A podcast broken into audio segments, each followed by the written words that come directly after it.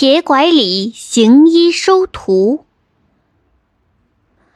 八仙之一的铁拐李是个很有意思的神仙，他总是喜欢把自己弄得一副邋遢的样子，在人间行走，帮助好人，惩治恶人。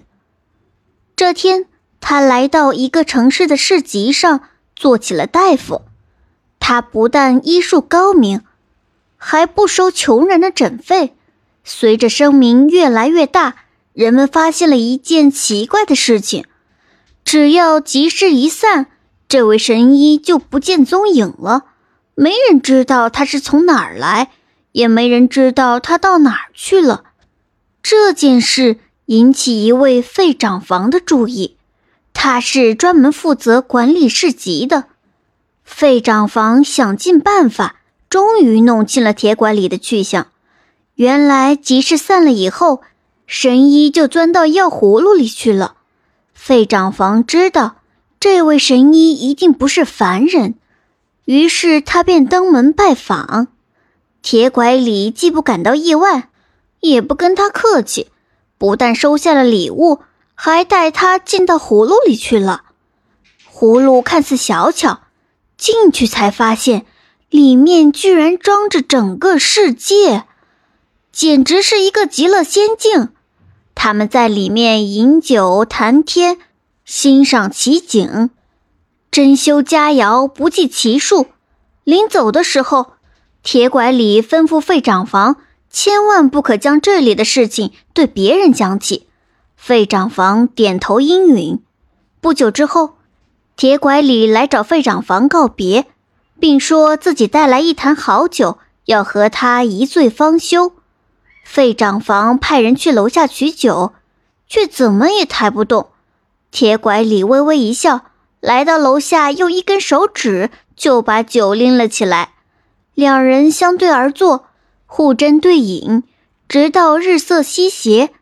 这一小坛酒不但没有喝完，似乎一点儿也没有减少。铁拐李试探地问道：“我本是神仙。”现在的事已经做完了，啊，是该走的时候了。我看你是个有心人，有意带你走，不知你意下如何？费长房认真的说：“我确有此意，但无奈家人不舍。”铁拐李听了，点点头，给他一根竹竿，让他挂在家里。第二天，竹竿掉在那里，变成了费长房的样子。人们都以为他死了，费长房就这样脱身了。铁拐李让他到深山里和老虎住在一起，他不但不害怕，还和老虎们相处得很好。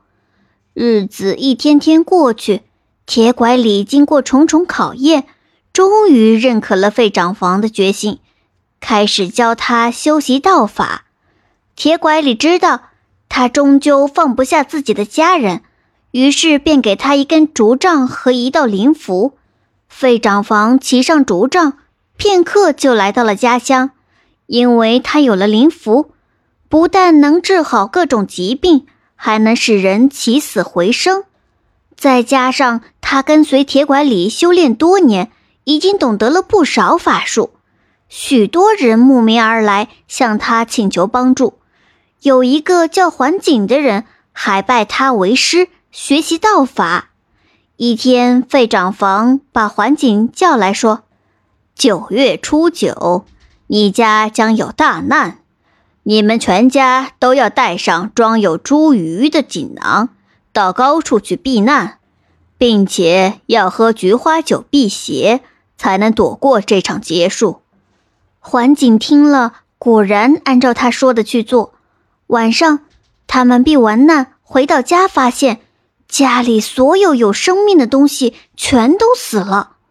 从此以后，民间便有九月初九带茱萸登高处喝菊花酒的习俗，这一天也被称作重阳节。